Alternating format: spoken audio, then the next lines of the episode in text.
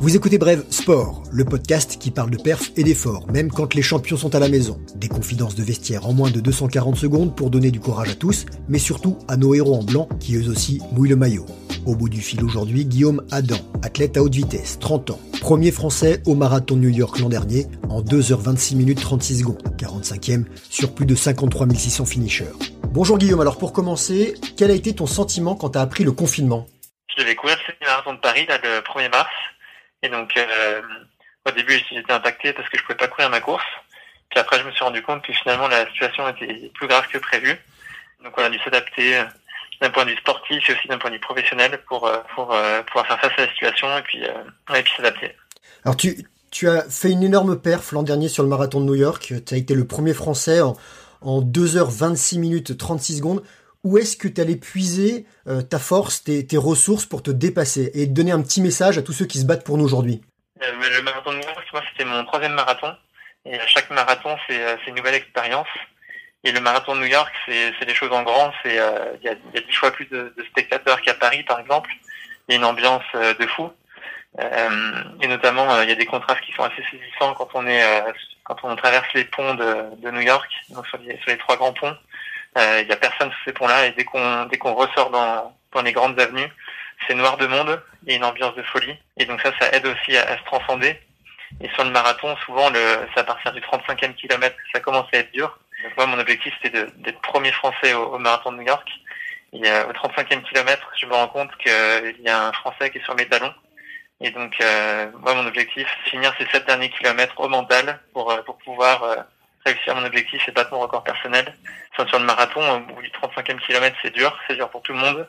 Et euh, ce qui fait la différence, c'est le mental. Et je pense que dans cette situation, bah, c'est un peu pareil. C'est euh, essayer de, de, relativiser aussi un peu ce qui se passe, tenir bon euh, mentalement.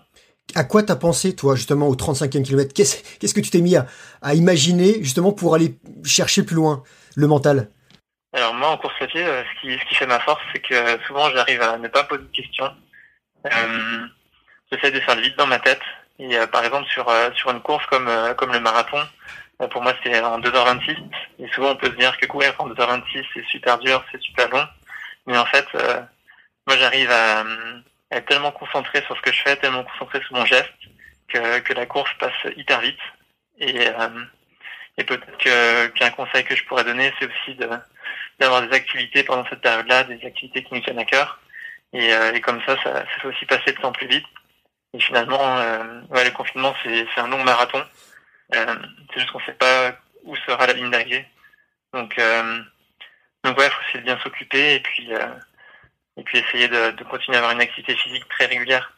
Alors, tu es aussi chef d'entreprise, tu as créé, euh, cofondé une application qui s'appelle RunMotion. Dis-nous en quelques mots ce que c'est et comment tu fais justement dans ta vie professionnelle aujourd'hui. RunMotion Coach, c'est une application de coaching pour les coureurs qui permet à chacun d'atteindre ses objectifs, que ce soit des objectifs euh, de préparer, une course ou un marathon ou des objectifs de bien-être. Et donc ça permet d'avoir un plan d'entraînement sur mesure et des messages de motivation avec un coach virtuel. Et donc aujourd'hui, ben, on est tous euh, dans l'équipe en télétravail. Et euh, ce qu'on a fait, c'est euh, qu'on a créé aussi euh, des vidéos sur YouTube pour permettre à chacun, à chacun de nos utilisateurs et, des personnes qui nous suivent, de pouvoir continuer à avoir une activité physique, à la fois des vidéos de préparation physique et des vidéos aussi un peu de bien-être avec du yoga et des étirements. donc on a on s'est activé sur la création de contenu pour pour répondre aux besoins des utilisateurs. Alors si, on, va terminer là-dessus. Est-ce que tu as des fourmis dans les pieds quand même? Euh, Oui, parce qu'on forcément on est limité à, à, une heure en ce moment, donc donc oui, forcément, surtout quand il y a des montagnes autour, euh, on a envie d'aller jusqu'au sommet des, montagnes environnantes. Donc ouais, il faut essayer de rester positif malgré tout. Merci Guillaume, et euh, bah, on te souhaite d'avoir des objectifs assez rapides pour euh, pouvoir refaire des courses et en tout cas aller te dégourdir les jambes dès que possible. Voilà, c'était Bref Sport, merci de nous écouter. Pour vous dégourdir les jambes dehors, n'oubliez pas votre autorisation. On se retrouve lundi, 18h, pour Brève Actu, dans la bonne humeur. Suivez-nous sur les réseaux sociaux, parlez-en autour de vous, car l'info, ça se partage.